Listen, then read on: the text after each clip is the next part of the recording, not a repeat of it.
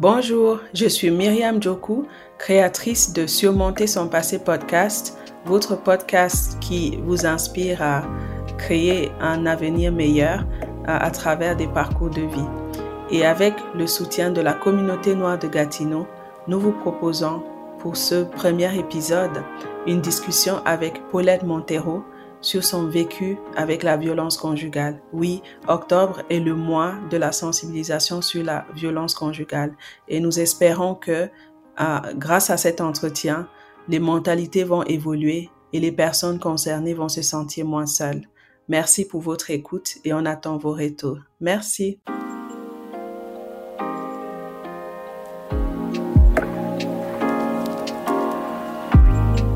Bonjour et bienvenue à Surmonter son passé. Aujourd'hui, notre invitée s'appelle Paulette Montero et elle nous vient de Londres. Elle est maman de deux enfants et euh, je suis tellement euh, contente qu'elle accepte de faire euh, cette discussion parce que la discussion que nous allons avoir sur la violence conjugale est tellement importante dans notre communauté. Donc, bienvenue Paulette. Merci, merci de me recevoir. Euh, Est-ce que tu peux te présenter toi-même avec tes mots? Euh, ben, je m'appelle Paulette Montero, je suis congolaise. Euh, mon père est angolais, ma mère est congolaise, mais ayant vécu avec ma mère, donc je me considère congolaise. Je suis née en France, j'ai six sœurs et deux frères. on n'est pas tous même même mère, même mère, même père, mais je considère que ce sont mes frères et sœurs, donc je fais pas de demi. Euh, je sais pas c'est quoi les demi. Donc euh, on est tous frères et sœurs. Euh, je suis mère de deux enfants comme tu l'as dit. Je suis mère célibataire. Euh, J'élève donc mes enfants toute seule. J'habite à Londres depuis 2002 et j'ai fait des études médicales. Mais en ce moment, je travaille dans les écoles euh, en tant que dans l'administration des écoles, euh, ce qui me permet de passer du temps avec mes enfants. Donc c'est pour ça que j'ai choisi de me diriger vers l'administration des écoles. Donc euh, voilà, et puis j'ai écrit un livre et euh, je suis aussi euh, leader au ministère des jeunes dans mon église. Ah, super. Je, je, sais que tu travailles aussi dans des, dans des associations. On, va, on, va, en parler. Euh, justement, on s'est rencontrés parce que j'étais dans un room de discussion avec toi où tu parlais de ton livre. derrière ce sourire, non, ça s'appelle oui, comme ça. Oui. Derrière ce sourire et euh, qui est aussi sorti en anglais, Behind the Smile, que je suis en train de lire en ce moment. Euh, je suis complètement euh, passionnée euh, par ton livre et par ta générosité parce que tu, tu donnes beaucoup dans ce livre et tu donnes beaucoup de clés pour comprendre, euh, pour cette discussion qu'on va avoir. Um, donc aujourd'hui, on va parler de violence conjugale. Je vais te poser la première question. Comment t'es venue um, le courage, en fait, de commencer à parler? Um, C'est venu au fil du temps. C'est pas vraiment venu euh, tout d'un coup, je vais parler, mais c'est vraiment venu au fil du temps euh, avec les, les, encouragements que j'ai reçus la première fois que j'ai eu à partager mon témoignage. Donc, les encouragements m'ont vraiment poussé à, à, vouloir partager parce que j'avoue qu'au début, on se sent un peu honteuse, on se sent un peu anormal, euh, limite à dire qu'on se sent un peu anormal de, de, partager une telle histoire, de partager un tel, euh, un tel vécu. Euh, mais les encouragements des, des gens, que même des étrangers autour, ça m'a permis en fait de, de, surmonter la honte et de vraiment me dire que non, ben, c'est une histoire qui vaut la peine d'être écoutée. Donc je me suis je me suis lancée, comme j'ai dit petit à petit, en écrivant un blog. Et après le blog, en fait, comme j'arrivais pas à écrire tout le temps, tout le temps sur le blog, on m'a conseillé d'écrire un livre comme ça. Et euh, je me suis dit pourquoi pas. Ben, j'ai écrit un livre. voilà. C'est, super. Et euh, est-ce que tu peux, peux, nous parler de la première fois que tu as partagé ton histoire? Parce que je pense que c'est une étape vraiment clé parce que tu as vu ton histoire d'une autre manière, n'est-ce pas? Oui, voilà. Euh, donc, la première fois que j'ai partagé mon histoire, je l'ai partagée euh, dans, une, euh, dans une prison au sein d'une prison. Donc, on m'avait invité à venir parler euh, dans une prison, à parler à des, je des jeunes filles. Donc, c'était spécifique aux jeunes filles. Et euh, j'étais très, j'avais très peur parce que j'ai jamais été euh, dans les prisons. Ma seule référence de prison, c'est c'est ce qu'on voit à la télé où il y a toujours des révoltes, il y a toujours quelque chose qui se passe. Donc, j'étais vraiment très mal à l'aise. Mais une fois que j'ai commencé à parler, en fait, ça, j'ai vraiment été en fait, j'ai parlé sans vraiment me soucier de ce qui se passait autour. Et une fois que je suis descendue de la plateforme, en fait, et recevoir les encouragements des, filles qui étaient là, euh, des filles qui, quand je dis des filles qui étaient là, donc des prisonnières euh, qui sont venues me voir. Certaines, je pense qu'elle avait une, elle, était en larmes parce qu'elle elle était passée par ça. Euh, D'autres n'étaient jamais passées par ça, mais en fait de juste venir me voir et me dire que vraiment tu ne ressembles pas à, à tout ce que tu nous racontes. Euh, et, et euh, les encouragements qu'elles m'ont donné en fait m'ont donné tellement de force à ce moment-là que ouais, je me suis dit ouais, il faut partager. Ah, c'est génial, c'est génial. J'aime bien cette phrase, tu ne ressembles pas à ce que tu as traversé. Mm-hmm. Souvent, on voit les gens, hum, on voit ils sont tout bien et on connaît pas leur histoire.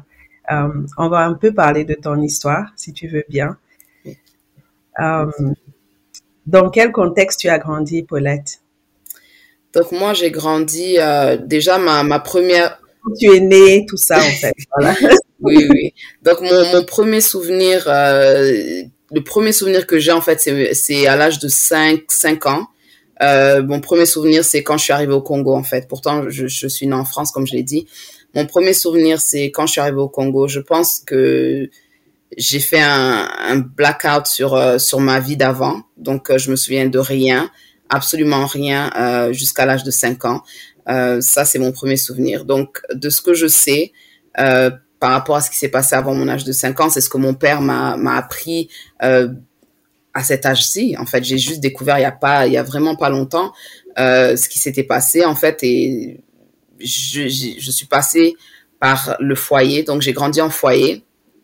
Euh, déjà quand on est arrivé au Congo, donc notre mère nous a laissé avec notre grand-mère pendant à peu près trois ans. Ensuite, elle est revenue nous chercher. Euh, donc du jour au lendemain, on s'est retrouvé au Congo. Du jour, au lendemain, on s'est retrouvé euh, en France. Et, euh, et à partir de là, en fait, c'est de là où la vie au foyer a commencé. Donc j'ai été au foyer, j'ai été aussi en famille d'accueil, et, c'est comme ça que j'ai grandi jusqu'à à peu près l'âge de 13 ans. On voyait notre mère tous les deux week-ends, donc euh, c'est pas comme si je savais pas où ma mère était, mais je je, je connaissais pas mon père et j'ai grandi comme ça. Donc avant l'âge de 5 ans, euh, jusqu'à 5 ans avant que tu partes au Congo, est-ce que tu as vécu avec ta mère un peu ou tu étais déjà en foyer à cette période-là? Donc de ce que mon père euh, me, raconte, puisque ma mère est ma mère est décédée, donc je, dois me baser sur ce que mon père me raconte. Euh, à un âge très jeune, ma, mère en fait est partie. Elle nous a laissé moi et ma grande sœur.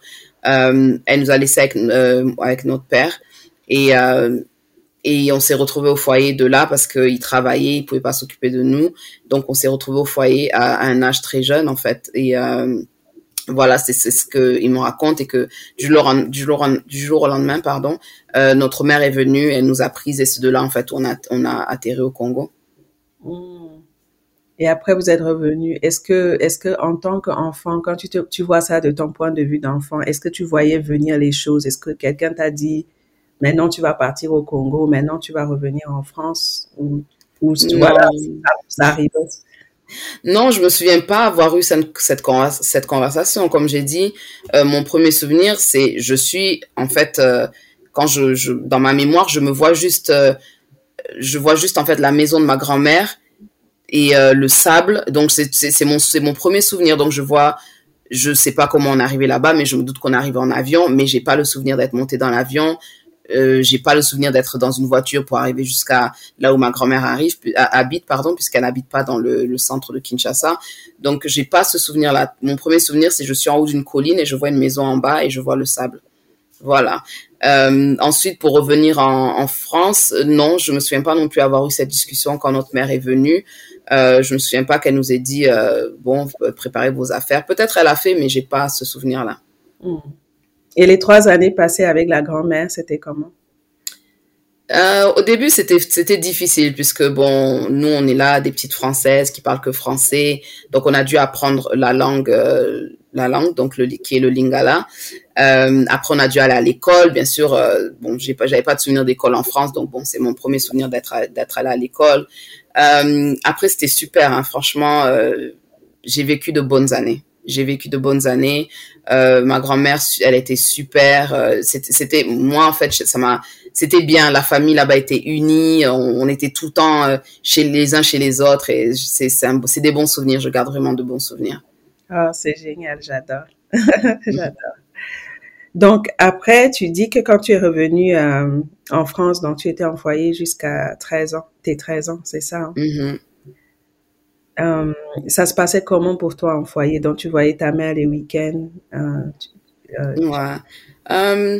la vie au foyer, c'est comme une, je dirais un peu une vie industrielle, je dirais, parce que c'est, il y a, y a, beaucoup d'enfants, donc on n'a pas vraiment ce, ce, cet amour d'une famille, d'un père, d'une mère. Donc on grandit, c'est vraiment à la chaîne. Allez vous laver, c'est l'heure du petit déjeuner. Aller à l'école, c'est c'est vraiment à la chaîne un peu.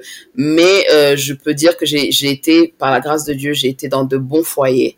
Euh, j'ai été dans de bonnes familles d'accueil. Donc j'ai pas eu ce, ce, traumatisme d'être dans un foyer où euh des choses horribles. Bon, j'ai eu une expérience horrible en foyer, mais quand je regarde dans l'ensemble, j'ai été dans de très bons foyers, j'ai eu de très bons éducateurs, euh, des assistantes sociales qui ont vraiment soutenu notre mère et qui nous ont aussi soutenus, qui ont permis aussi qu'on puisse euh, avoir ce, temps-là avec notre mère aussi.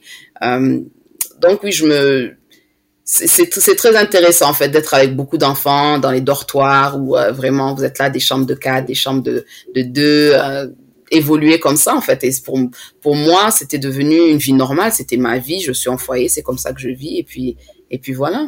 Mmh. oui oui. Bah, tu n'as pas connu autre chose en même temps. Voilà. Exactement. Exactement. Et euh, les années d'adolescence euh, comment ça se passe pour toi Paulette? L'adolescence a été très difficile parce que déjà, je, ayant eu le, le parcours que j'ai eu enfant, euh, ça, m'a laissé des séquelles. Donc, je, je grandissais avec un mal-être, je grandissais avec euh, des blessures, je grandissais avec l'abandonnement, le, le, rejet, je grandissais avec tout ça en fait. J'essayais de me créer une identité que je n'arrivais pas vraiment à comprendre. Donc, j'avais beaucoup de problèmes d'identité. Euh, ayant vécu dans le nord de la France, donc il y a à cette époque-là, il n'y avait pas beaucoup d'Africains, euh, donc c'était vraiment, euh, on se cherche quoi, on cherche les gens qui nous ressemblent, on cherche la, la communauté qui nous ressemble, et c'est très difficile en fait parce que je me retrouvais des fois dans des écoles où euh, on était deux, euh, dans ma classe j'étais la seule, mais dans l'école on est deux, trois, donc c'était vraiment difficile de, de s'identifier dans, dans là où on était en fait, donc j'ai grandi avec ça déjà, le, le un, un, certain manque d'identité, un mal-être.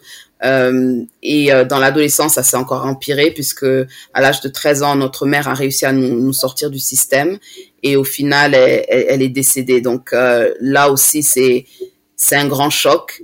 Euh, j'ai passé une adolescence vraiment où euh, j'ai pas pu faire le deuil de ma mère parce que euh, ma tante ne voulait pas que je pleure ma mère. C'était vraiment, elle est, partie, elle est partie. On continue la vie, donc j'ai pas eu cet espace-là pour faire le deuil, euh, qui a encore une fois de plus créé beaucoup de choses en moi où j'ai, euh, je suis devenue, euh, j'ai eu des j'ai fait des tentatives de suicide. J'ai, je suis passée par une époque où je, j'entendais des voix, je, je voulais me tuer, donc c'était vraiment très très très difficile. Je suis aussi passée par l'anorexie euh, où j'avais arrêté de manger. Euh, je, je voulais en finir avec ma vie, en fait. Donc, mon adolescence a vraiment été euh, quelque chose de traumatique, euh, si ça se dit en français, pardon. Donc, c'était quelque chose vraiment de très douloureux. Je, je me souviens juste que c'est comme si j'avais, il y avait un nuage noir au-dessus de ma tête, en fait, à chaque fois. Euh, je, je voyais pas l'issue de secours. Je voyais vraiment pas l'issue de secours. Et pour moi, la seule issue, c'était, c'était d'en finir avec ma vie. Donc, c'était mon adolescence un peu. Bon, bien sûr, à l'extérieur, les gens qui me voyaient ne pouvaient pas s'imaginer que je, que je traversais ça dans le secret, mais c'était vraiment, euh, pour moi, j'avais tellement de déchirures que la mort, c'était, plus facile, quoi, que de continuer à vivre. Je suis vraiment navrée de, d'entendre, ben, déjà pour la mort de ta mère, que tu as traversé tout ça. Um, je sais que dans notre communauté, on ne prend pas le temps souvent de faire le deuil. On pense qu'on peut juste fonctionner et euh, faire fonctionner un enfant, si je puis dire, euh, sans lui laisser le temps et l'espace, parce que chacun fait un deuil, à sa manière, n'est-ce pas? Et euh, et des fois, j'ai l'impression pour avoir lu le livre, que c'était vraiment des rancœurs même qui n'avaient pas à voir avec vous, qui a fait que, par exemple, votre tante ne vous laissait pas vraiment le temps de, de faire votre deuil, quoi. Et 13 ans, c'est l'âge où l'ancrage, on a besoin d'être ancré parce que c'est un âge, ben voilà, c'est l'adolescence, mm. un âge difficile, quoi. Donc, perdre sa maman à ce moment-là, il aurait fallu, fallu vraiment beaucoup, d'amour, beaucoup de compassion que euh, de ce que j'ai lu dans le livre, tu n'as pas eu du tout, quoi. Du tout. en vivant chez, ah, ah oui, en vivant bah, chez la sœur de ta mère. Moi-même, j'ai été élevée à un moment donné par mon oncle euh, qui me battait beaucoup. Je me dis, mais c'est quoi, nous, on dit la famille, mais en fait, on maltraite nos enfants, en fait. Mm. Et dans le livre, tu parles de quelque chose de très intéressant où tu n'allais pas bien, mais ta tante ne voulait pas dire à la famille élargie. C'est-à-dire que tu souffrais, elle s'occupait pas forcément de toi, mais elle le disait pas. Enfin, mm. elle gardait l'image, quoi. L'image est plus importante que. Ouais, c'est dommage parce que il y aurait eu un suivi psychologique, peut-être que, peut-être, hein, parce qu'il y a que Dieu qui sait, peut-être que dans l'adolescence, j'aurais moins, j'aurais moins souffert, j'aurais moins, dans même la, à, l'entrée de l'âge adulte, ça aurait été moins difficile aussi pour moi, mais euh, il n'y a pas. Est-ce qu'il y avait eu une, proposition justement de suivi? Euh, oui, quand j'étais anorexique, le, docteur avait euh, proposé de, me faire suivre en fait, puisque l'anorexie, de ce qu'on sait, ça commence, c'est quand même une maladie pas une maladie mentale parce que c'est je sais pas comment on dit mais c'est une maladie qui commence au niveau déjà des émotions du mental. Euh, donc il avait proposé de me faire suivre et euh, et ma tante n'a pas n'a pas voulu. Oui toujours à cause de ces stigmas stigmas qu'on a sur la santé mentale et puis alors mm. que bah, je pense que ouais comme tu dis on sait pas mais peut-être ça aurait quand même euh, permis de mettre les choses à plat c'est vrai mm, mm. Donc, c'est comme ça que tu te construis et, et tu arrives à adolescent, tu, tu, te cherches et les relations dans tout ça parce que bah, à l'adolescence, on commence à un peu à s'intéresser aux relations, quoi. Ouais. Donc, euh, je parle de mon livre d'une situation qui s'est passée au foyer. Donc, c'est ce que je disais. Euh, en général, l'expérience que j'ai eu au foyer, c'était bien. Euh, mais euh, à l'âge de, je pense, j'avais 8-9 ans, euh, je me suis fait abuser sexuellement euh, dans un des foyers où on était. Et, euh, et c'est une fille qui m'a qui qui, qui s'en est prise à moi, donc elle avait 16 ans. Euh, je me souviendrai toujours de son nom, je me souviendrai toujours de son âge, je me souviendrai toujours de à quoi elle ressemble. c'est vraiment ancré dans ma tête. et et à ce moment-là, en fait, je, me posais beaucoup de questions sur je me posais beaucoup de questions sur ma ma sexualité. Est-ce que bon, ce qu'elle a fait, euh, ça me fait de moi une lesbienne? Est-ce que euh, est-ce que je vais devenir lesbienne? Donc beaucoup de questions qu'un qu'un enfant va se poser.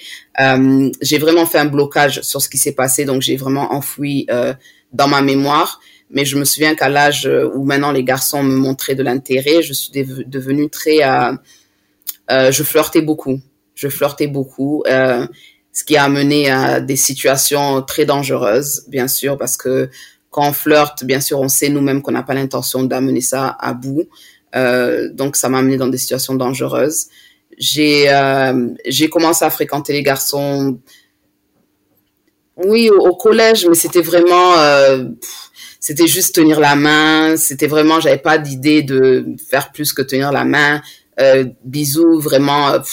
Franchement, ouais, voilà, c'était vraiment mini, au minimum. Mon premier mon premier amour, je dirais, je l'ai je l'ai rencontré à l'âge de 17 euh, 18 ans, 17 18 ans et on est quand même resté ensemble un peu un peu longtemps. Mais j'étais pas très j'étais pas très pas attirée, je dirais pas attirée mais j'étais pas vraiment le genre de fille qui voulait avoir un copain, je, je j'étais vraiment focalisée sur mes études.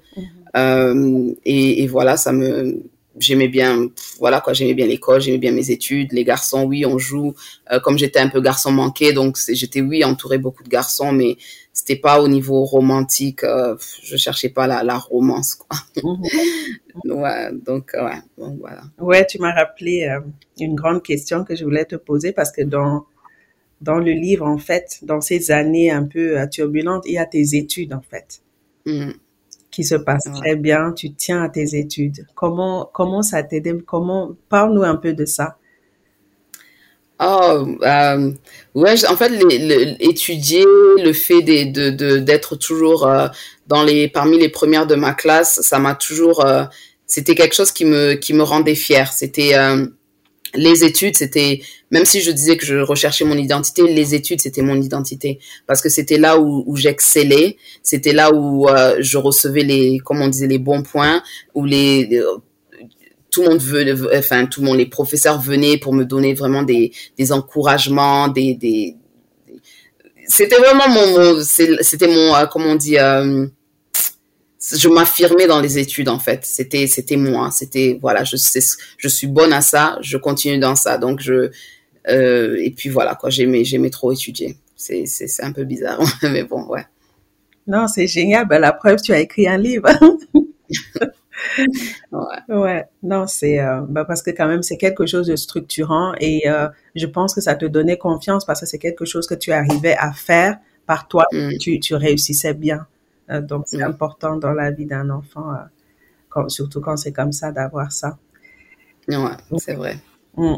Donc, comme le sujet aujourd'hui est violence conjugale, comment, comment se passent alors tes relations en tant que femme adulte?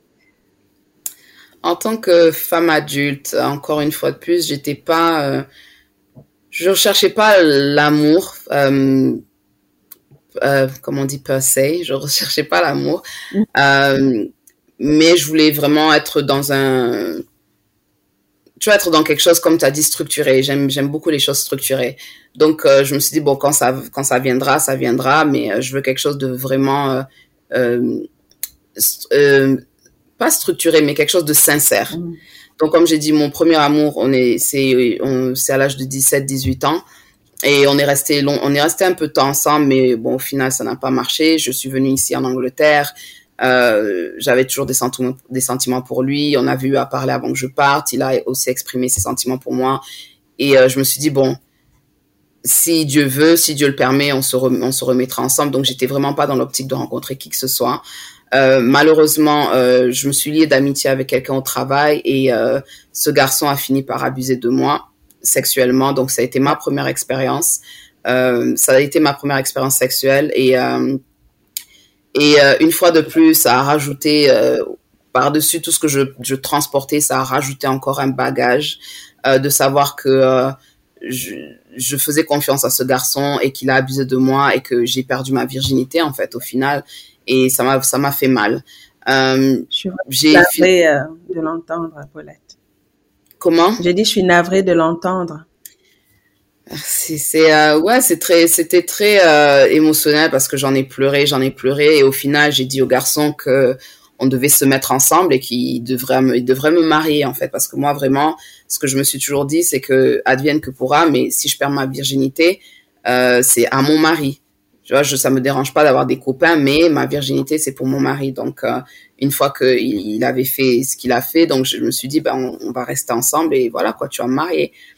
On est resté ensemble, mais bien sûr, la, la, la, la le fondement de notre relation n'était, c'était, c'était pas l'amour. Mm. Et euh, le sexe était devenu comme quelque chose pour moi de, c'était une corvée. C'était une corvée, je faisais parce que c'est je me disais, c'est ce qu'on fait en couple, mais j'avais aucun, aucun plaisir, ça me, voilà, ça me disait rien. Euh, ensuite, j'ai eu des copains euh, par la suite après avoir fini avec ce garçon-là. J'ai eu des copains et encore une fois de plus, le sexe, ça me disait rien. Donc euh, voilà quoi. Mm.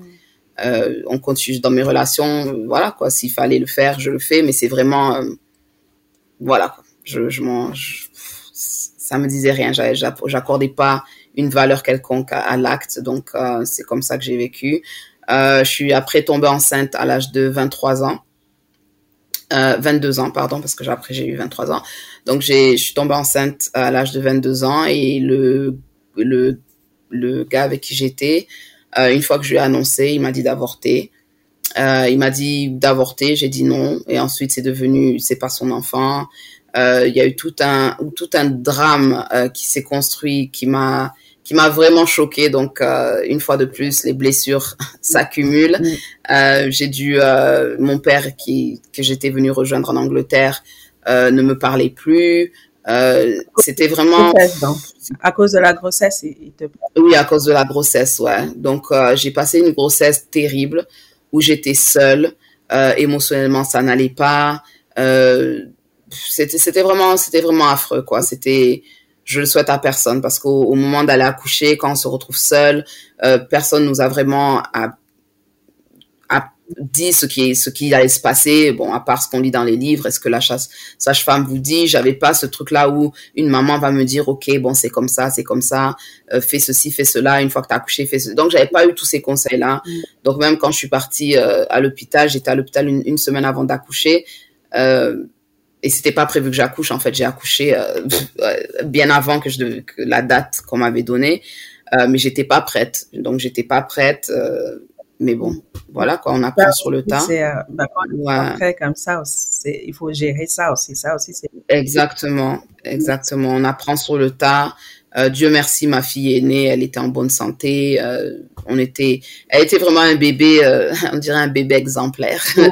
parce qu'elle pleurait pas. Et c'est comme si elle savait que c'est que elle et moi, donc de pas me, me stresser quoi. Mhm.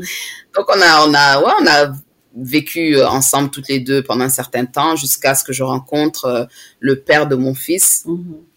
Et c'est de là où ma, ma situation de de violence conjugale est, est arrivé. Donc, euh, avant qu'on commence ouais. cette partie-là, tu as dit quelque mm -hmm. chose euh, que par rapport à l'accouchement, personne t'a montré euh, ce qu'il fallait faire, comment, ben, tout ce que ça, tout ce qui vient avec, quoi. Mm -hmm. J'aimerais même retourner un peu en arrière et dire que même pour les relations, personne t'a montré en fait ce que c'est mm -hmm. être amoureux, ce que tu vois, partager ses sentiments, comment comment on est traité. On t'a pas montré ça non plus.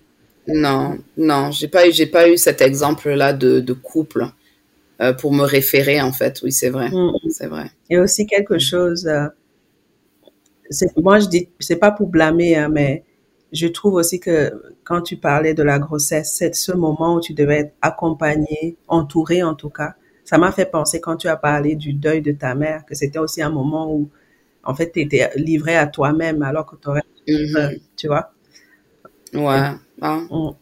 J'ai jamais fait le rapport, mais oui, très, ouais, c'est vrai, c'est vrai. Ce moment où on a besoin, le plus besoin de, de la famille, de l'amour, de, de la force que, que être entouré, la force que ça donne d'être entouré, ben, c'est vrai, oui. Mmh. J'ai pas, j'ai pas eu ça à ce moment-là.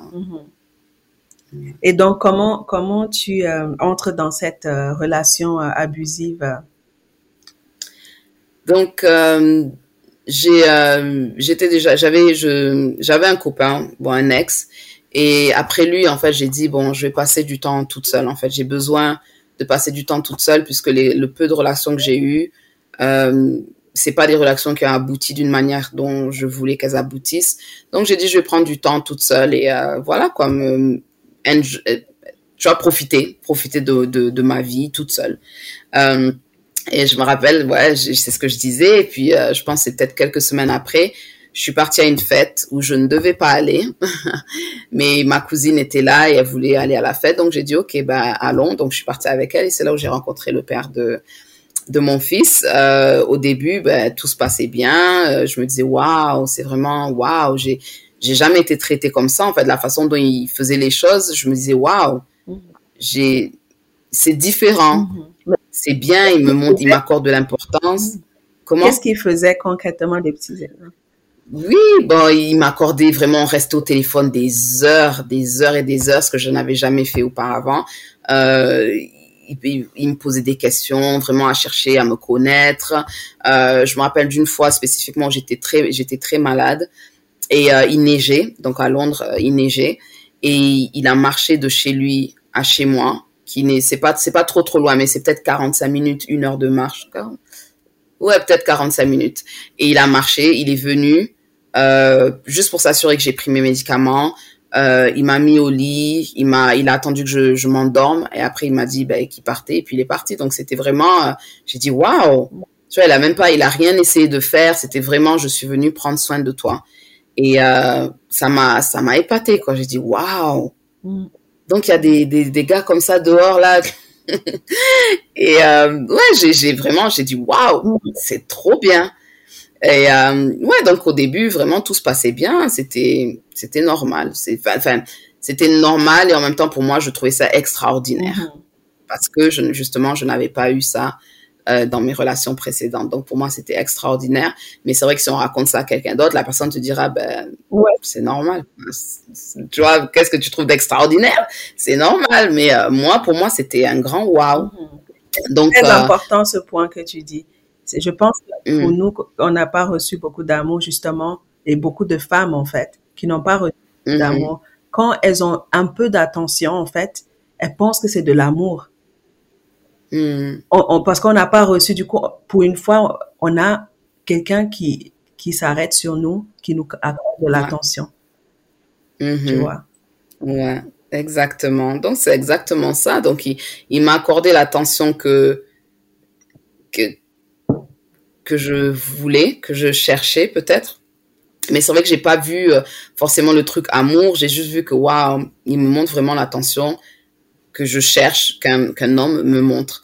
Euh, et ensuite, ben malheureusement, ça s'est ça s'est envenimé. Ça a commencé petit à petit, mais euh, j'ai pas vu les signes en fait. J'ai vraiment, je me suis basée sur ces trucs, ces petits moments de, de bien-être qu'il m'offrait, qu'il m'offrait. Bon, comme j'ai dit, hein, c'est des choses normales, mais pour moi, je trouvais ça extraordinaire. Euh, mais ces petits trucs qui m'offraient de temps à autre, et c'était pas des, des, choses physiques, c'était vraiment des, de la présence, euh, être là, et je me disais, waouh, c'est trop bien. Et euh, donc, j'ai pas fait attention aux, aux, aux, red flags, comme on dit. Mm. Euh, mais quand je, là, aujourd'hui, quand je regarde maintenant comment, aux choses, j'ai dit, waouh, j'étais vraiment aveuglée, en fait. Mm. Et, euh, il revenait avec... Par exemple, oui.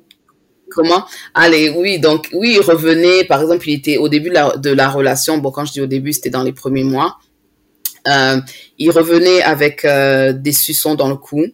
Et euh, quand je le questionnais, en fait, il me disait, oh non, c'est une, une copine à lui qui voulait juste voir à quoi ça ressemble un suçon ou quoi. Et puis bon, dans ma naïveté, je disais, je disais, ok, mais bon, faut pas, faut pas refaire quoi. Elle a qu'à aller faire ça chez quelqu'un d'autre quoi. Si t'es en couple, c'est pas des choses à faire à un gars qui est en couple, quoi. Donc c'est c'est bizarre. Euh, ensuite, euh, il avait attrapé une une maladie sexuellement transmissible et euh, en fait, il m'a accusé. Alors que moi, quand je suis partie faire mes tests, j'étais j'étais clean en fait. Mmh. Et il m'a accusé, il m'a il m'a limite insulté, mais pas par pas de vive voix. Il a fait ça sur message Messenger, mmh. quoi. Ça aussi, c'est des c'est des red flags. Mais moi, j'ai dit bon ok, euh, ça, ça m'avait quand même choqué, mais après on s'est, on s'est, on s'est quand même remis ensemble. Et euh, voilà, c'est, c'est pour en citer euh, quelques-uns quoi. J'ai, j'ai choisi, j'ai fait le choix de, de, comme on dit en anglais, de brush it off en fait, de vraiment faire comme si de rien n'était. Ok, c'est juste un, un égarement. On reprend le, le, train-train quotidien des choses extraordinaires. Ouais. Euh, ouais, donc voilà. Et euh, comme, on, comme on, on, ne fait pas face à ce qui se passe exactement, euh, la relation continue et la personne a de plus en plus de l'emprise sur, sur vous, en fait. Hein. Au final, on se retrouve à, prendre des coups et on excuse les coups parce que la personne dit pardon, parce que la personne vous dit que c'est la première fois. Ensuite, on se prend des coups et ça devient non, c'est ta faute, tu m'as fait faire ça. Euh, jamais j'ai été violent dans une relation. Euh, voilà quoi. Donc la personne maintenant commence à, faire un travail sur le mental, sur le, la psychologie de l'autre personne, sachant que comme j'ai bien expliqué auparavant, j'ai je suis rentrée dans cette relation, j'avais quand même des, des bagages euh, que j'avais pas dealé avec, donc le brisement, la, le rejet, l'abandon, le manque d'amour, tout ça, je, je, transportais ça. Et au final, quand un, un, pervers narcissique arrive à voir que vous êtes au plus bas, en fait, -hmm il s'en joue aussi. Donc, ça l'aide aussi dans, dans sa quête de, de pouvoir. Euh, et au final, il vous engloutit. C'est comme si la personne vous engloutit. C'est vraiment le mot, hein, que la personne vous engloutit, quoi. Parce que Et c'est vrai, tu as raison, ces personnes-là entrent dans la vie des femmes quand on est au plus bas, quand on ne se sent pas bien, quand on a l'estime de nous, euh, même, même quand on porte, transporte des bagages, il y a des moments où on se sent quand même bien. Mais quand on a mm. un coup dur, où on se sent vraiment, euh, on se sent pas bien, quoi. C'est là où ils profitent comme ça pour entrer dans la vie. Euh. Et tu as dit, tu as parlé d'emprise, parce que vraiment, dans ce que tu expliques, c'est vraiment ça. Au début, comme on dit en anglais, putting his best foot forward. Ça veut dire que il te mm. traite comme une princesse, il te fait, il te sort le grand jeu, en fait. Je crois que c'est pas lui, c'est juste du cinéma, en réalité. Mm. Et euh, voilà, et puis dans la phase de séduction. Et euh, j'ai fait euh, l'entrevue avec une, euh, une autre femme qui, qui étudie la psychologie, et puis on parlait de ça. Et elle disait que après cette phase de séduction, c'est la phase d'isolement. Isolé. Mm.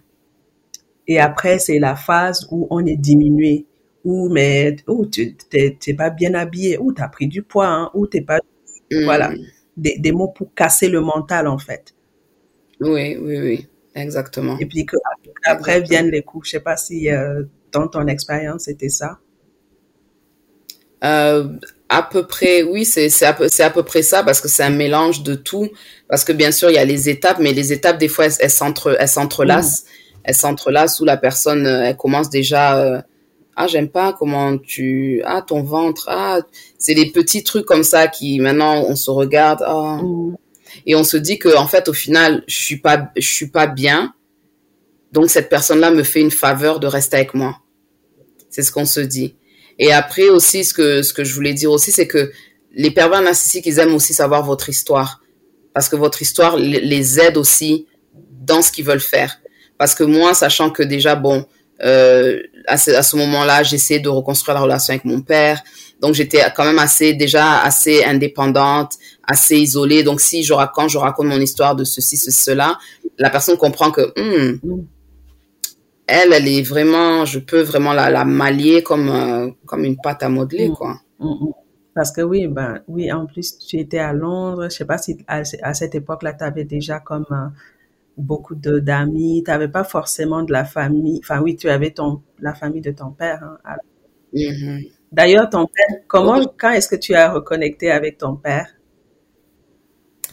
Euh, Après la naissance de, de ma fille, je pense qu'il était venu à la maternité. Mm.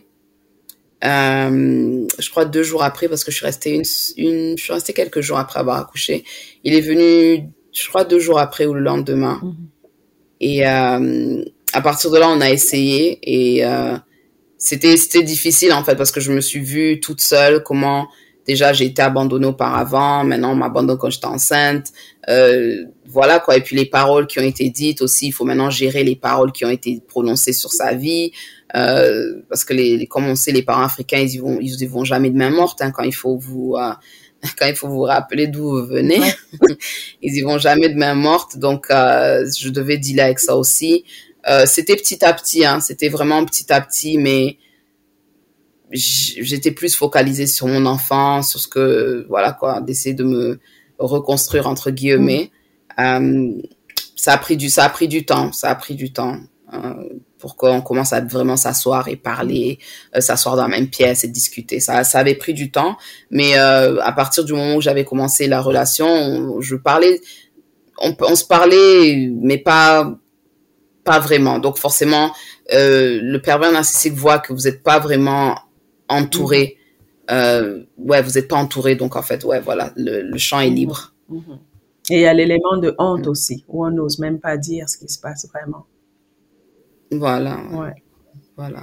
Et euh, donc, comment ça évolue cette relation? Donc là, ça va crescendo, euh, voilà. augmente et tout. Euh, mm. Mm. Donc, euh, ouais, donc la relation, euh, bien sûr, je le dis, je le dis souvent, hein, les, les, les pervers narcissiques, ils sont pas, ils sont pas méchants ou violents 24 heures sur 24 en fait, parce qu'ils savent comment. En fait, c'est comme si je t'attrape, je te serre fort et puis je te jette. Donc c'est comme ça vraiment qu'on se sent.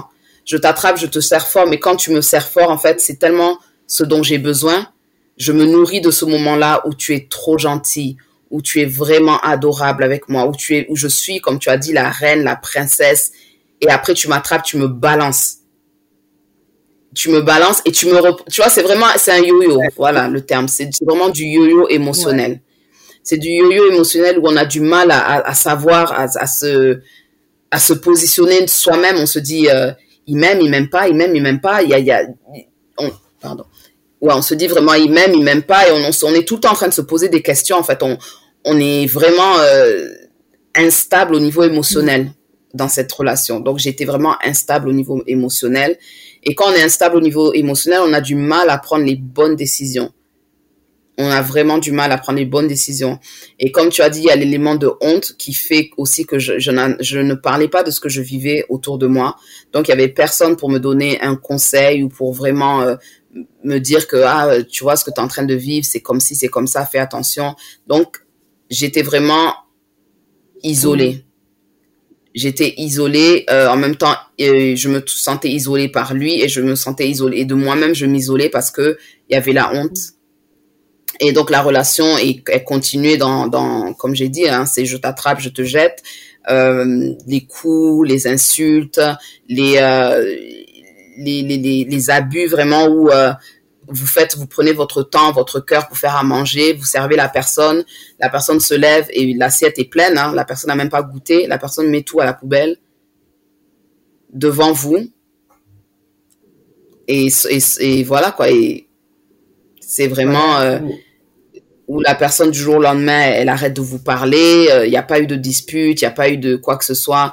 Elle arrête de vous parler euh, du jour au lendemain comme ça. Ou la personne s'en va euh, pendant des jours, elle donne pas signe de vie, euh, elle disparaît seulement comme ça et réapparaît, euh, voilà quoi. Donc c'était vraiment, comme j'ai dit, un yo-yo émotionnel.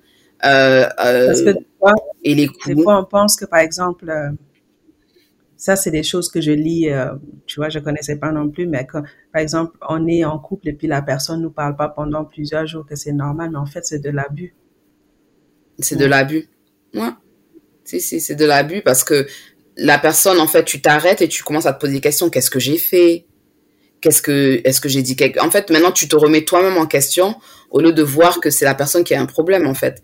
Mais maintenant, tu es assise, tu te remets en question. Mm. Pendant que la personne, elle continue à faire sa vie, elle continue à, à, à, à s'attendre à ce qu'on prépare, à ce qu'on lave son linge, à ce, qu'on, à ce que la vie continue, en fait, autour d'elle alors qu'elle veut pas vous adresser un mot. Ah ouais, quand même. Hein. Ah oui, et parce que si on fait pas ce qu'on ce qu'on est censé faire, tu te prends des coups. Euh, C'était vraiment, euh, comme j'ai dit, j'avais partagé aussi le, les histoires de rentrer à 3h, 4h du matin où on te sort du lit, euh, fais-moi à manger, euh, alors que je travaille euh, le lendemain. Donc c'est et on se retrouve comme ça dans un, un engrenage où on, on ne voit pas la l'issue de mmh secours. Mmh parce que tu vas me faire ça aujourd'hui, deux jours après, c'est toi qui vas me sortir, qui va me, me tu vois, c'est toi qui va me, euh, comme on dit, shower with love et tout ça. Bon, quand je dis love, c'est, c'est l'amour que eux ils trouvent que, à montrer. Mais après, on se, on se rabat sur ces bons moments. On se dit, ah, mais non, comme il peut être comme ça, donc je vais, je vais attendre. Peut-être que l'amour que je vais lui, que je lui montre et que je lui donne sera assez pour qu'il change, en fait. Alors que si la personne ne voit même pas qu'elle vous fait du mal, elle, n'aura pas ce, désir-là de mm. changer.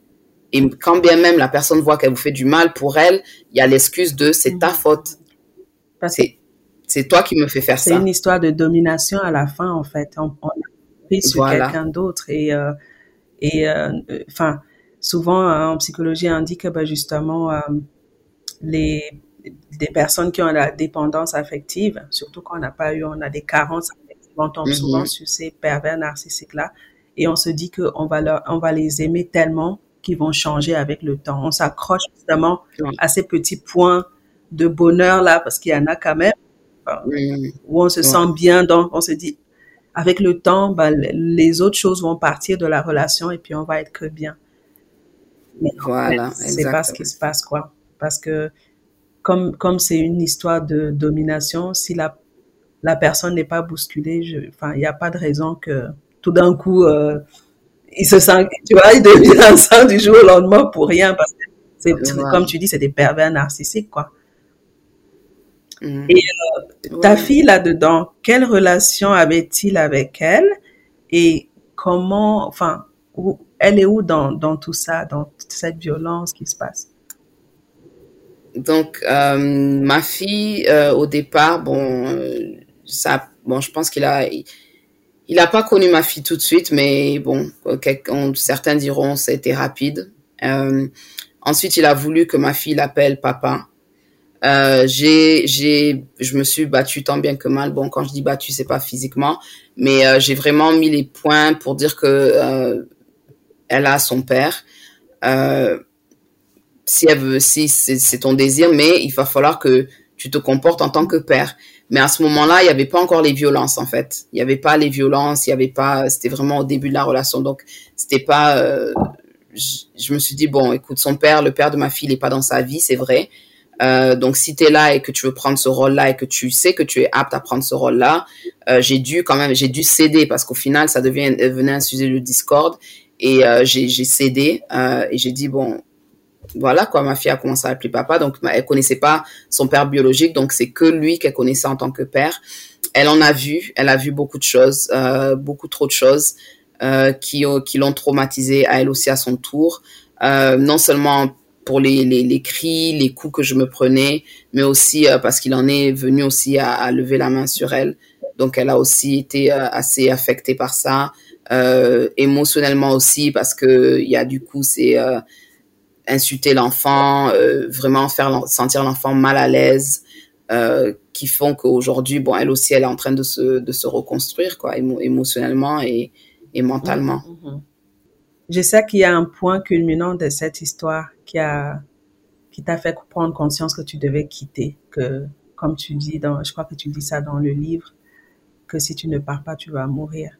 Euh, Qu'est-ce qui s'est passé pour, euh, pour que tu prennes conscience que, waouh, je vais pas m'en sortir ici, là. Mm. Mm. Ben, en fait, je, je commençais à, développer des, des, symptômes physiques de, de, dépression, de vraiment, j'étais, j'étais pas bien. Euh, j'étais pas bien émotionnellement. J'étais, j'étais vraiment. je me disais, je peux pas vivre comme ça en fait, où on est tout le temps au, sur le qui-vive, en fait. On est tout le temps en train d'appréhender qu'est-ce qui va se passer, qu'est-ce qui va se passer. Et ça, ça me donnait du stress, ça me donnait de l'anxiété, ça me donnait des, des nuits, ça me donnait des nuits blanches. Et j'en pouvais plus, j'en pouvais plus. Je me disais, c'est pas une vie, c'est pas une vie que je suis en train de vivre. Et quitte à me retrouver seule, euh, je préfère être seule, en fait, au final, parce que je suis pas aimée, bien que j'aime la personne. Et encore, est-ce que c'est vraiment de l'amour? Mais je me disais, j'aime la personne, mais au final, je reçois pas ce que je donne et je reçois pas vraiment l'amour que qu'un homme donne à sa et je reçois pas vraiment l'amour qu'un homme euh, donnerait à, sa compagne. Euh, et ensuite, bon, comme j'ai dit, y a, à ce moment-là, on avait, il y avait les deux enfants, et je me suis dit, je peux pas euh, élever mes enfants dans, dans ce genre d'atmosphère parce qu'ils en ont déjà assez vu et maintenant, je veux pas que ce soit un cycle que eux ils répètent. Je veux pas que ce soit quelque chose que ma fille se retrouve dans une relation où elle se fait taper ou que mon fils se retrouve dans une relation où il est en train de taper l'enfant des gens parce que ça, ça me ferait très mal. Et je me suis dit pour mes enfants, premièrement, je me suis dit pour mes enfants. Ensuite, je me suis dit pour moi-même, il faut que j'arrive à prendre une décision. Et donc, euh, un an avant que, que je, je dise à la personne que c'était fini, euh, moi, dans ma tête, dans mon cœur, c'était c'était déjà fini en fait. Et je, je, je, cherchais juste en fait à avoir la force de pouvoir maintenant lui dire que c'est mhm. fini. Parce que je voulais que je voulais vraiment en être sûre et être sûre que je ne retournerai pas en arrière. Oui, parce que avec quand on a des enfants, c'est difficile. Mais je crois qu'on a sauté une petite étape, la naissance de ton fils. la naissance de mon fils. Donc, euh, on était déjà bon, on était en bon terme. On a eu, on avait, euh, on a, enfin, j'avais eu une fausse couche. Euh, j'avais une fausse couche euh, et c'était vraiment très traumatique. C'était waouh. Et une fois de plus, je suis sortie de l'hôpital. Quand j'étais à l'hôpital, il, était super. Quand j'étais à l'hôpital, il était vraiment tous les jours à l'hôpital. Aller amener ma fille à l'école, aller la chercher, la déposer chez, ses, chez sa mère, venir me voir à l'hôpital. Et j'ai dit, waouh, super. Tu vois, je, je retrouvais en fait ce, ce gars-là qui m'avait mm. euh, conquéri, on dira, les années d'avant. Euh, donc j'ai dit ouais super quoi. Enfin l'année d'avant puisque j'ai eu la fausse couche en 2011 et on s'est rencontrés en 2010. Euh, donc j'ai dit super. Donc je suis sortie. Après je suis sortie de l'hôpital et quand je suis rentrée de l'hôpital, en fait, euh, la maison elle était dans un état. Je me suis retrouvée en fait à faire le ménage quand je suis rentrée de l'hôpital. Ouais. Alors que tout ce que je voulais faire, c'est être au, être au lit et dormir. Je me suis retrouvée à faire le ménage. Et dans ma tête, je me suis dit, ah, ne sois pas trop difficile, ne sois pas trop euh, difficile avec lui parce qu'il en a fait beaucoup pendant que j'étais à l'hôpital. Et au final, tu te dis, mais non, en fait, non, parce que c'est le travail d'un partenaire euh, de faire ce qu'il a fait. Donc, bon, bref, j'ai trouvé cette excuse-là pour euh, ne pas ne pas me fâcher. Euh, bien que, bon, j'avais pas cette habitude-là non plus de me fâcher, puisque dès que tu pars, tu t'en prends une. Donc, euh, je, je voulais pas trop euh, créer quoi que ce soit. Et quelques jours après, ben, il a voyagé, monsieur, et a décidé que, voilà, quoi, il avait fait son travail. Il s'en va. Ah ouais. Euh, ouais, donc voilà. Et euh, en janvier 2012, donc je suis tombée enceinte. Je lui ai annoncé, euh, on était, c'était vraiment, on était bien. Et et en février 2012, en fait, il dit euh, qu'il va l'habiter en dehors de Londres. Donc, euh, on habitait ensemble à ce moment-là. Et je me suis dit, wow, ok, bon, les raisons qu'il m'a données, j'ai, c'était pas trop valide, mais j'ai dit, tu sais quoi, je peux pas le, le, l'enfermer à la maison. Donc, euh, il est parti vivre en dehors de Londres. Et ce que je ne savais pas, donc, pour un peu aller jusqu'à la fin, c'est qu'il avait mis une autre fille enceinte. Et elle, elle habitait justement dans la ville où il allait. Et qu'il est rentré, en fait, en ménage avec elle. Et le week-end, il était en ménage avec moi. Donc, c'était... euh, mais je savais pas. Comme j'ai dit, je ne savais pas. Ouais, donc comme j'ai dit, je ne savais pas. Donc, on continuait dans, dans la vie comme ça. Il a fini par... euh, pour moi, c'était super, en fait, qu'il habite pas à la maison. J'étais bien parce que je pouvais souffler, je pouvais faire ce que je voulais, je préparais ce que je voulais. Il n'y avait pas de menu, euh, tu me fais ci, tu me fais ça quand je rentre, euh, nana. J'étais très bien. Et euh, il est revenu habiter à la maison au mois d'avril, je pense. Et euh, le train-train quotidien a recommencé, les abus, les ceci, les cela. Et euh, il a fini par me taper quand j'étais enceinte, quand, ouais, quand j'étais au mois d'avril. Donc il m'a mis, il m'avait attrapé par le cou, étranglé, balancé, et il m'a mis un coup de genou dans le ventre. Oh. Ouais. Donc, ouais, à partir de là, en fait, le, le, mon fils, hein, puisque je savais que c'était un garçon, il a pas bougé pendant 24 heures, bien que je sois allée à l'hôpital, hein, parce que la police est venue, j'ai appelé la police, euh, ils m'ont amené à l'hôpital et bien que l'échographie, on a montré que y a, le bébé était bien, ça allait, mais on a dit que bon, c'est un choc. C'est un choc pour un bébé de, voilà quoi, c'est quand même quelque chose. Déjà, il a ressent, le bébé ressent Mm. mes émotions et euh, de se faire maintenant un- prendre un coup de genou, bien que bon, voilà, c'était quand même assez trauma- traumatisant. Donc le bébé a arrêté de bouger parce que le bébé était, euh, ça l'a choqué. C'était un choc pour le bébé. Donc ouais, donc la violence n'a pas arrêté. euh, étant enceinte, la violence n'a pas arrêté. Ça a continué, les insultes ont continué, les les mots euh, blessants ont continué. Euh, quand j'ai le jour où j'ai accouché, le jour où j'ai accouché, j'ai fini d'accoucher à mon bébé, je l'ai poussé, il est maintenant dans le petit berceau là. Ça me sort, ah mais t'es encore grosse. Quoi? Je venais d'accoucher. Je viens à peine de pousser le bébé en fait. Donc je sais pas c'est quelle magie à laquelle il Non, c'était s'attendait. de diminuer que- puisque, tu vois, c'est des, des périodes de la vie d'une femme où on est tellement fragile, on a juste besoin d'amour et de compassion. Rien d'autre. Enfin, j'imagine pas, j'ai eu trois filles, enfin, j'imagine même pas qu'on sorte quelque chose comme ça. Mais bon, c'est un pervers narcissique, hein, on va, on va, Voilà, ouais, donc c'était, c'est ça, ça a continué. Et euh, au final, bon, je le dis aussi dans le livre que j'ai appris que le week-end où moi j'étais en train d'accoucher, enfin que j'étais partie à l'hôpital, puisque je suis partie à l'hôpital le samedi, j'ai accouché le dimanche. Lui, le samedi, il est parti à une fête, mais au final, il était parti à une, fête avec une fille. euh, ils étaient très, euh, très en couple. hein. Quand il s'est présenté à la fête, euh, ils étaient, ils étaient très en couple. hein. Donc euh, voilà, donc il a, il a débarqué à l'hôpital avec les mêmes habits avec lesquels, euh, je sais pas ce qu'il a fait. Bon, bref, puisqu'ils ont dormi, c'était une fête dans une maison, ils ont dormi là-bas, il, il a dormi bien forcément avec elle. Et euh, le jour où il revenait, en fait, je l'appelais puisque moi j'étais prête à accoucher et euh, je savais pas qu'il partait redéposer la fille chez elle dans ma voiture. Euh, C'était tout un tralala. Mais ça, je l'ai su encore une fois de Mhm. plus après. Euh, et ça m'a fait mal parce que j'ai dit, euh, il est venu accueillir son enfant dans le monde euh, avec des habits dans lesquels il a fait ce qu'il avait à faire. Donc en fait, ça m'a un peu, ça m'a un peu dégoûté. Je me suis dit, même au niveau des énergies, n'est-ce pas? Enfin, Voilà, ça m'a. Ouais. ouais, il n'est pas conscient. Ouais, ça... J'ai dit, waouh, ok. Euh, oui, après, dans les premières étapes de, de, de la vie de, de, mon fils, ben, la violence a continué. Hein. C'était euh, c'était ça, puisqu'après, l'autre fille a accouché. On a accouché à deux semaines d'écart. Deux semaines d'écart. Et même le jour où il voulait, elle a accouché, il voulait partir, donc le lendemain où elle avait accouché. Et euh, c'était à coup de menaces euh, pour que je lui donne la voiture. Euh, si je lui donne pas la voiture, il va me taper.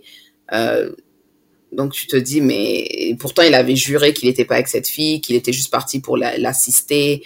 C'est pour ça qu'il était parti vivre là-bas pour l'assister parce qu'elle est vraiment toute seule, elle n'a pas de famille, ceci, cela. Et au final, quand on te fait des trucs comme ça, je vais te taper. Si tu me, je me suis dit, mais vous êtes encore ensemble en fait parce que c'est un assez bizarre la façon dont tu, tu, tu fais les choses et tout. Donc euh, ouais, comme j'ai dit, la, la violence ne s'est pas arrêtée là, verbale, physique, ça, ça, ça s'est pas arrêté, donc ça a continué. Et, et malheureusement, ben, là, il y a un autre enfant qui, qui voit ce qui se passe et un autre enfant qui essaie de protéger son, son frère. Et c'était vraiment, euh, ouais, c'était vraiment, je dirais un peu comme dans les films où quand là, ça commence à, à, monter, ça commence à crier, la grande sœur vient prendre le petit frère parce que moi, mon fils, il avait maintenant pris une habitude où dès que ça commence à crier, il vient pour me voir, en fait, pour voir si je, si je vais bien ou s'il y a quelque chose qui se passe. Et sa sœur qui vient derrière, qui l'attrape et puis ils vont dans la chambre et ils attendent que que ça se calme, que ça se calme. Et moi, j'arrive à voir tout ça, mais la personne qui est dans le moment de, de faire les choses, elle ne voit pas tout ce qui se passe autour, en fait. Et c'est comme ça, des fois, dans la violence conjugale, les enfants se prennent des coups parce que justement, la personne qui est violente ne voit pas tout ce qui se passe aux alentours. Ouais, ouais des fois, ça peut être très grave. L'enfant qui vient pour protéger euh, euh, euh, la maman ou la personne qui reçoit la violence et qui se prend un coup, euh, enfin, un coup d'adulte, quoi. Ouais, ouais. Ouais. Donc, à quel moment tu as eu, je sais pas si tu as eu un déclic tu as, dit un an avant, mais tu te rappelles euh, ce qui a fait que tu te dis, I'm done with this. Oh non, je me souviens pas d'un, je me souviens pas d'un déclic spécifique, mais je me souviens juste me, me poser la question, en fait, m'être posé la question, est-ce que de la manière dont les choses sont en train d'aller, est-ce que dans un an, deux ans, euh, je me vois toujours en fait être là en train de d'avoir peur dans, dans ma propre maison j'ai peur. Euh, dès qu'il dès qu'il hausse le ton j'ai peur.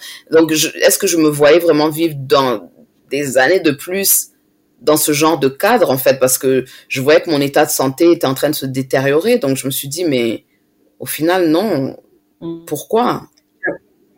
Pourquoi ça ça vaut pas la peine la dépression tout à l'heure. Est-ce qu'il y a eu d'autres choses qui se sont développées euh, au fil des années? Euh, Oui, hein, j'ai euh, j'ai développé un, de l'eczéma et le docteur a expliqué en fait que c'est l'eczéma dû au stress. Euh, J'avais des plaques en fait sur le corps qui étaient des plaques euh, comme je suis je suis de couleur euh, marron. Les plaques étaient un peu plus foncées que ma, couleur de peau, mais c'était vraiment des plaques et je ressemblais vraiment à, un léopard. Je ressemblais à un léopard, mais les plaques ne venaient pas, en fait, de, de la tête au cou, j'avais rien, et à partir du torseau jusqu'aux cuisses, j'avais des plaques. Et euh, le docteur m'a dit, ah, mais c'est des plaques euh, liées au stress, c'est de l'eczéma lié au stress.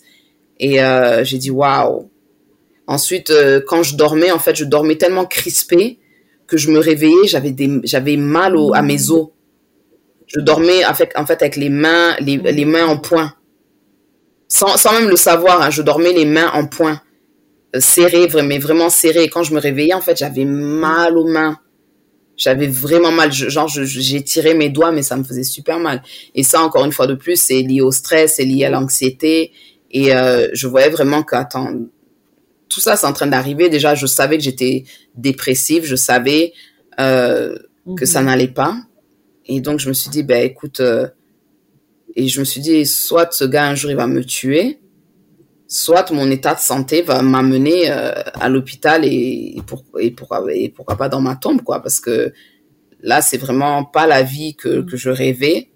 Et je préfère être seule que, que, que vivre, en fait, dans, dans ce qu'il est en train de me faire vivre. Mm.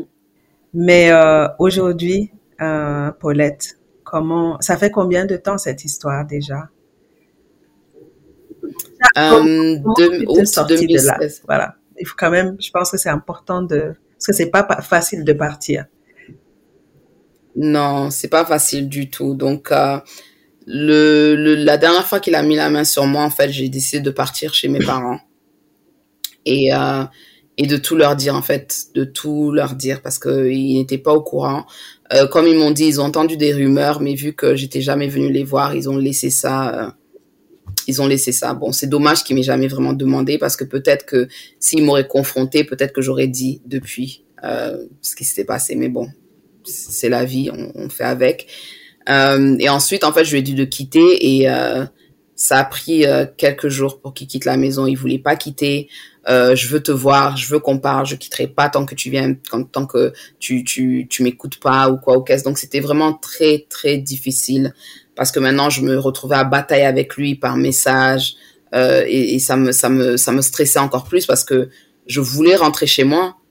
Là, je suis chez mes parents, j'ai pas mon confort, mes enfants sont là, je voulais rentrer chez moi et en fait, il me stressait. Sa mère m'a appelé, oh non, faut pas. Non, j'ai dit non, en fait, euh, vous savez très bien ce qui se passe. Et encore, sa mère, elle savait parce que je lui en avais un peu parlé.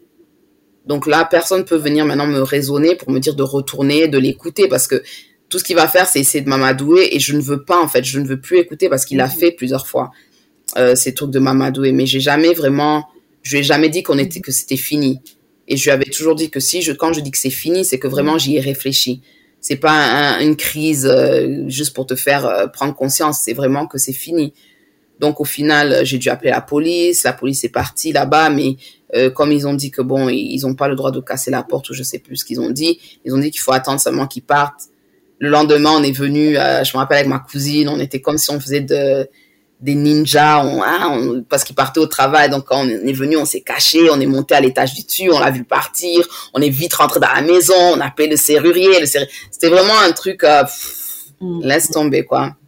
Mais il est parti. Euh, mais après ça, bon, il voulait toujours me parler et au final, euh, peut-être une semaine après, j'ai dit ok, bon, on n'a qu'à parler mais c'était vraiment dans le but de moi pour moi c'était dans le but de c'est fini c'est fini pour encore lui, lui, redire encore en face que c'est fini. Et euh, non pour lui c'était vraiment oh non c'est la dernière fois s'il te plaît donne-moi une autre chance ceci cela. Et euh, à un moment je me disais ouais je me disais euh, pourquoi pas? Tu vois je me disais ouais pourquoi pas? Là vraiment on dirait qu'il a compris. Et j'ai dit non j'ai dit non Paulette tu peux pas.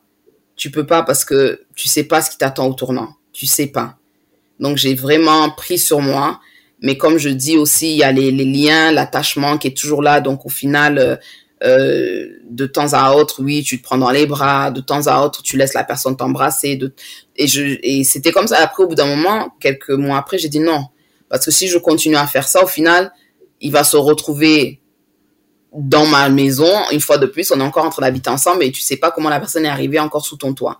Donc, j'ai dit non, il faut vraiment que je mette fin, fin à, tout contact physique et vraiment lui montrer que moi, j'avance et toi aussi, tu n'as qu'à avancer de ton côté. Si j'étais tellement mauvaise pour toi, va chercher la personne qui est tellement bien pour toi.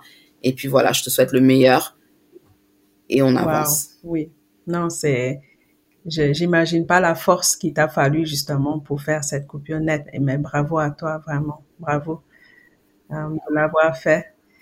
Euh, justement, la question m'est revenue, c'était par rapport à l'entourage. Qui savait, qui savait pas, et les gens, si quelqu'un savait, qu'est-ce qu'on te disait? Est-ce que, enfin, tu penses que tu as été euh, aidé un peu euh, pour ceux qui savaient?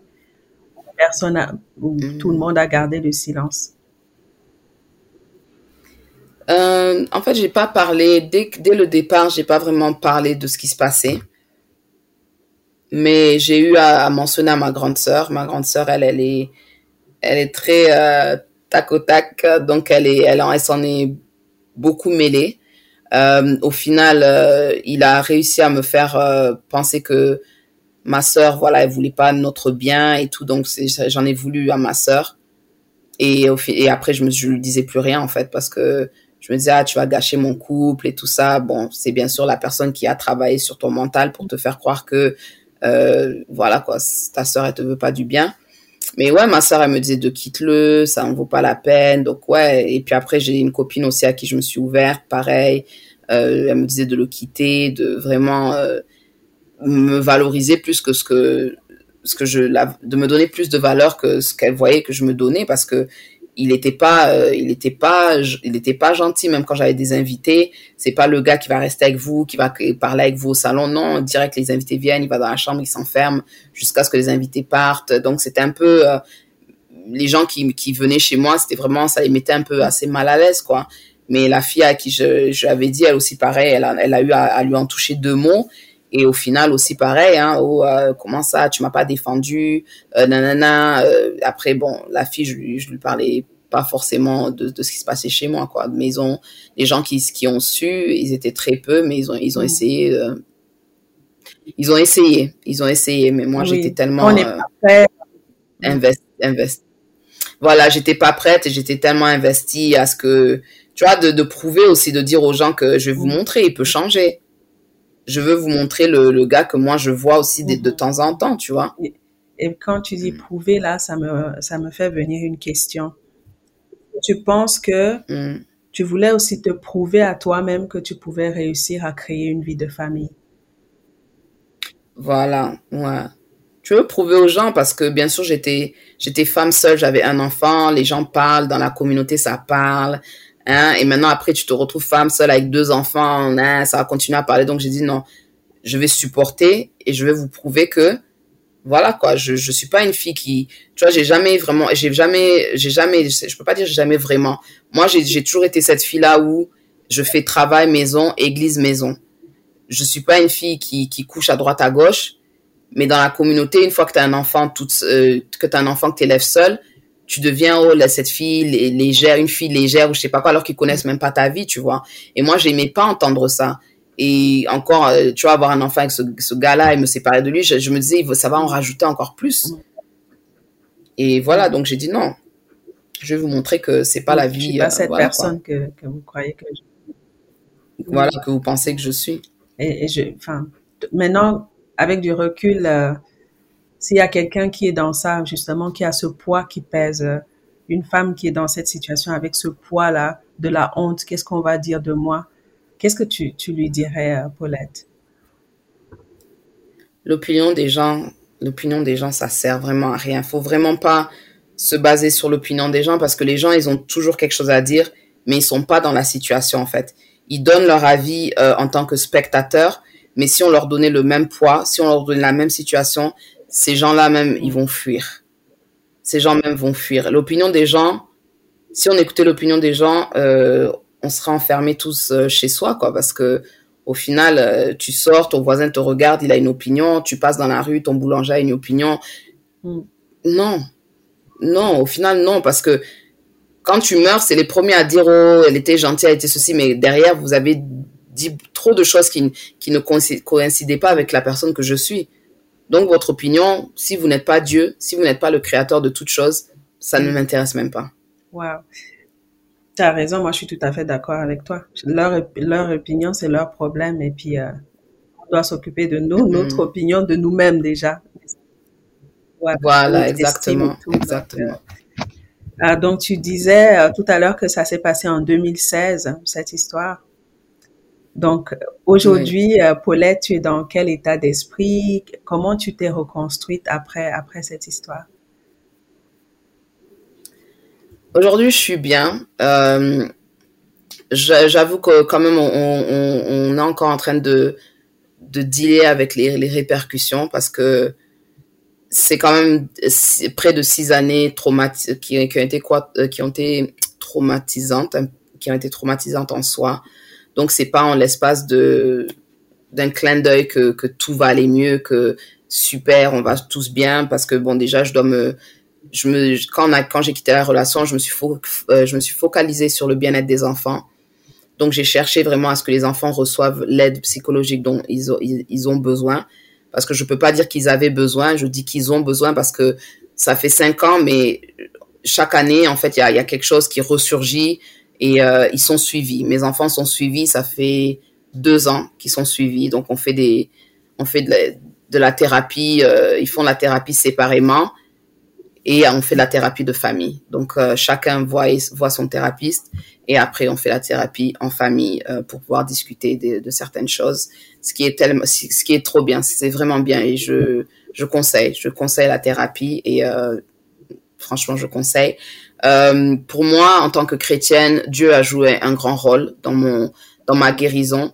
Mais la guérison, comme je dis souvent, c'est pas une destination, c'est un c'est un chemin, c'est un parcours. Donc il faut être, euh, il faut être, euh, il faut être, comment on dit, gentle. You have to be gentle with yourself. Donc tu dois prendre chaque chaque étape comme elle vient et surtout faire face à ses émotions parce que des fois oh non non non non non c'est c'est du passé c'est du passé je peux pas me sentir comme ça mais non si l'émotion ressurgit c'est que il y a quelque chose qui qui n'est pas qui n'a pas été bien dealt with. J'arrive pas à dire. N'a pas été affronté. Tu as dit quelque chose que j'adore, c'est le pourquoi même de ce podcast. Qu'on dit c'est le passé, c'est le passé, parce que dans notre communauté, on est très ah tu parles encore de ça, c'est le passé toi d'il y a cinq hmm. ans. Il faut savoir qu'avec les traumatismes, quand c'est pas résolu, tu vas voir une dame de 80 ans qui pleure euh, l'amour de sa maman quand elle avait trois ans en fait, parce que c'est quelque chose qu'elle n'a pas hmm. digéré, elle n'a pas résolu, même qu'elle a 80 ans là ça lui reste. Elle va parler, elle va encore pleurer euh, des larmes. Parce que c'est comme ça, ça reste en fait. Donc, il faut affronter, tu l'as dit, il faut affronter euh, ses émotions. Il faut pas se dire ce passer. Mm. C'est ça. Ouais. Après, on fait le deuil de la relation parce qu'on a, on avait un idéal de la relation. Euh, donc, on doit aussi faire le deuil de la relation. C'est fini, c'est fini. tout ce que la relation m'a apporté de bénéfique, tu prends ce qui, tu de vraiment faire la part des choses. Donc pour moi, j'ai vraiment pris le temps de faire la part des choses. Je fais toujours euh, la part des choses. J'ai bien que j'ai fait de la thérapie dans le passé, mais j'étais pas ouverte comme je suis aujourd'hui. Donc le thérapeute que j'avais vu euh, dans le passé, je lui disais pas la, la vérité. C'est pas que je mentais, mais je lui disais pas la, vérité sur toute chose. Donc forcément, si on dit la moitié de la vérité, on reçoit la moitié du service. Donc euh, il a pu m'aider comme il a pu m'aider, mais au final, ça m'a pas vraiment aidé puisque je n'ai pas exposé ce que ce que mm. ce que je traversais. Donc euh, là, je me suis euh, je me suis référée encore euh, pour faire de la thérapie parce que je trouve que voilà, je me suis occupée des enfants, c'est bien, mais maintenant il faut que moi aussi je prenne le temps pour pour bien aller dans les profondeurs et, vraiment guérir dans les profondeurs et pas qu'en surface. Et je fais tout ce travail, comme j'ai dit, je suis chrétienne, donc je fais ça aussi avec Dieu dans la prière et tout ça. Mais je conseillerais aussi aux chrétiens de, il y a une raison pourquoi Dieu a fait qu'il y ait des thérapies sur la terre. Toute chose a une raison. Dieu n'est pas un Dieu qui est illogique en fait. S'il n'avait pas besoin de thérapie sur la terre, il n'aurait pas donné la, la, la, la, notion de thérapie et l'intelligence de thérapie en fait. Euh, donc il nous aide, il nous aide oui au, au, niveau spirituel, mais il y a aussi un besoin euh, d'aller de, faire la thérapie. Donc aux chrétiens, franchement, je vous conseille euh, de chercher la thérapie aussi, de pas que dire Dieu va m'aider. Oui, Dieu il aide, c'est pas un problème, je ne dis pas ça. Mais euh, il nous a mis aussi l'aide physique aussi sur cette terre qui est la, le, thérapeute, mm-hmm. le counselor, qui, qui pourrait aussi, euh, bien sûr que Dieu aussi utilise hein, pour, euh, pour euh, approfondir la guérison de, de l'âme et voilà quoi. Donc on se reconstruit. Hein. Moi, je, je, vais bien. J'ai pardonné en tout cas. J'ai eu à lui dire aussi que je le pardonnais.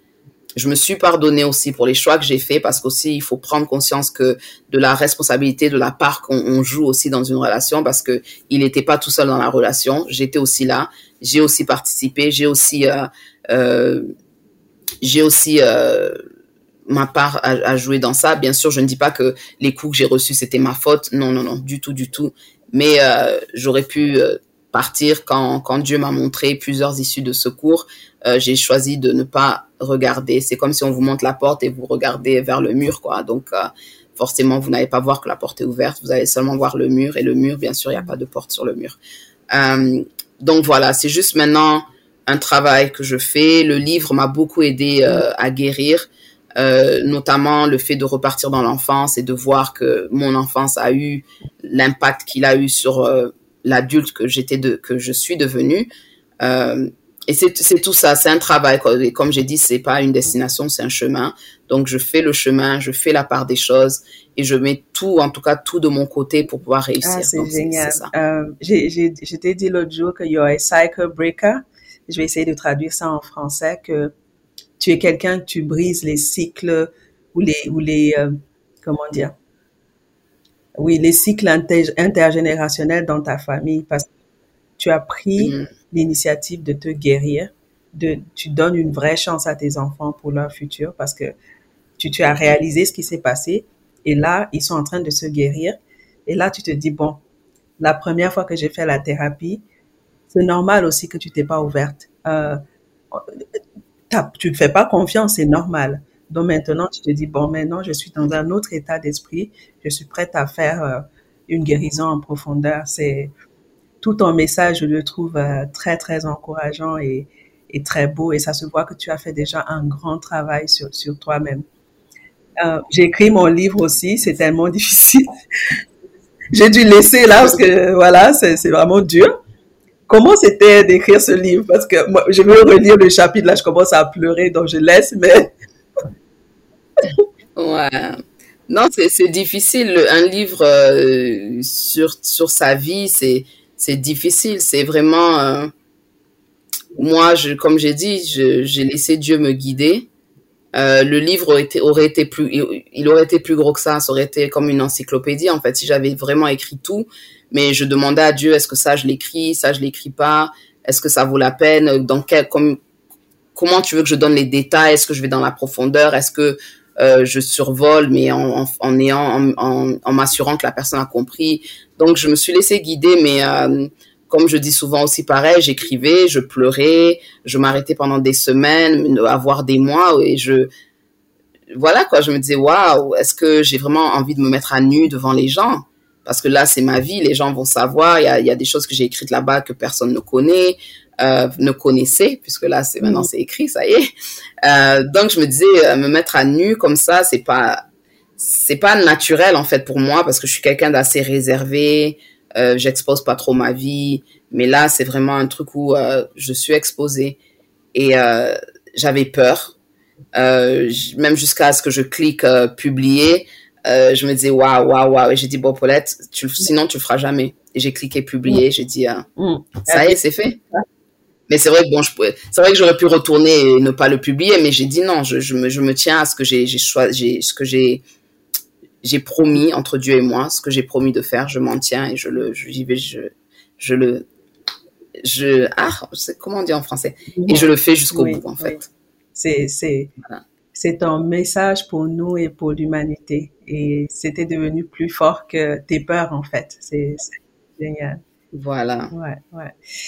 Euh, donc, on va bientôt terminer euh, l'entrevue.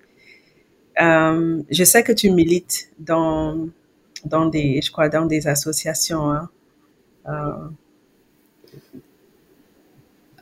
Oui, en fait, je suis, je suis, je fais pas forcément partie de l'organisation, mais c'est une, une organisation avec laquelle je fais des relevés de fonds au mois d'octobre, qui est le, le, le mois National Month, National Domestic Violence Awareness Month. donc, je, je m'associe à cette organisation-là parce que c'est une association justement qui, qui aide les femmes euh, à se remettre, à se reconstruire par le biais de thérapie ou s'il y a d'autres conseils à donner, ils font vraiment la part des choses. Et, euh, là, justement, là, je refais la thérapie avec eux, justement. Donc, euh, je, je tiens vraiment à, les, à les soutenir parce que je vois que ça aide et ça aide et les, les, femmes en ont besoin, les enfants en ont besoin. Et bon, c'est une organisation pour les femmes, donc bien sûr, s'il y a des hommes aussi qui sont qui sont battus, hein, donc ça, je n'en je, n'en disconviens pas, mais les hommes, bien sûr, ils ont leur propre organisation. Mais en tant que femme, je soutiens cette organisation-là. Euh, vraiment, et je prends le temps de sensibiliser les gens sur la violence conjugale. Peut-être un peu plus au mois d'octobre, mais durant toute l'année, je, je vraiment, par-ci par-là, je vais en parler et je, voilà quoi, je, je partage le message et euh, je m'assure que le mhm. message passe bien. Non, merci beaucoup. Euh, c'est, c'est une chance euh, inouïe ben, que tu te sois guéri au point où tu peux partager ce message parce que ça nous, ça éclaire tout le monde en fait. Et des personnes qui passent par là vont se sentir moins seules. Et des fois, ça commence par ça. Juste dire que voilà, c'est pas de ma faute, je ne suis pas la seule à vivre ça. Déjà, ça, tu vois, humainement, quoi, ça fortifie. Et ça, ça peut euh, montrer mm. le chemin à beaucoup de, ouais, de, de, trouver la guérison. Um, quand tu regardes maintenant tout là, globally, n'est-ce pas, toute ta vie là, quelle part ton enfance en fait a joué? Parce que le podcast s'appelle Surmonter son passé. Quelle part ton enfance a joué bah justement sur ce qui est arrivé après, à l'âge adulte avec oh, bah, Je trouve que mon enfance a beaucoup, beaucoup joué puisque le, le manque de le manque d'amour, le rejet, l'abandonnement, tout ce par quoi je suis passée en fait dans l'enfance a été comme un comment dit comme un cachet sur ma vie en fait. Euh, ça m'a ça m'a ça ça a bâti un certain trait de caractère en moi euh, qui fait que oui, c'est vrai que quand je regarde dans mon passé, quand j'avais des amis, j'étais très protectrice, pas protectrice, mais j'étais très accrochée. Je m'accrochais vite aux gens. Je m'accrochais vite aux gens et je, bon, pour moi c'était normal. Mais quand je regarde maintenant, je me dis ah c'est parce qu'en fait j'ai j'étais tellement déstabilisée dans mon enfance que dès que je trouvais un repère, je m'accrochais à ce repère-là. Et je, je m'accrochais jalousement. J'étais le genre d'enfant, euh, ma meilleure amie ne peut pas avoir d'autres amis donc c'était comme ça parce que je, je, gardais jalousement en fait euh, ce qui était à moi parce que moi au final je c'est comme si j'appartenais à personne. En passant de maison à maison j'appartenais à personne. J'appartenais ouais j'appartenais à l'État. Comme on dit chez nous c'est vous êtes des enfants de l'État.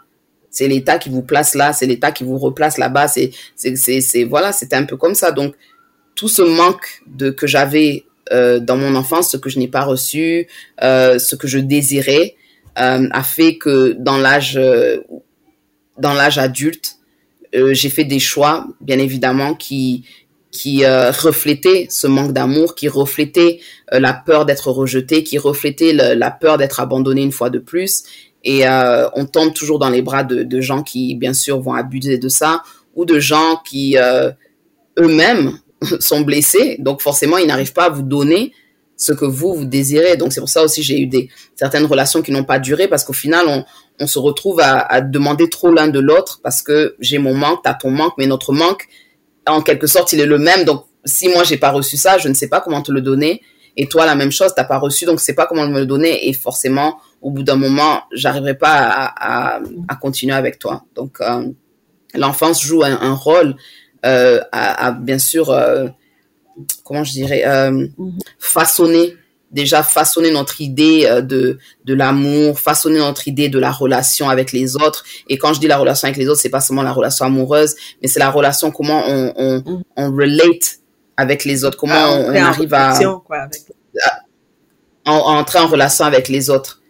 Est-ce que c'est l'amour vraiment qui nous fait nous mettre en relation avec quelqu'un? Est-ce que c'est les points communs? Est-ce que c'est on, et, et euh, voilà, c'est tout ça, c'est tout ce qu'on se c'est tout ce qu'on nous inculque en âge enfant en fait. Mais quand tu passes d'un foyer à un autre d'une maison d'accueil à un autre tu reçois différentes différentes choses. Et encore les gens dans les foyers ils sont pas là pour euh, ils sont là pour juste faire en sorte que vous soyez bien que vous mangez que vous soyez vêtu mais personne va s'asseoir pour faire l'éducation de la vie.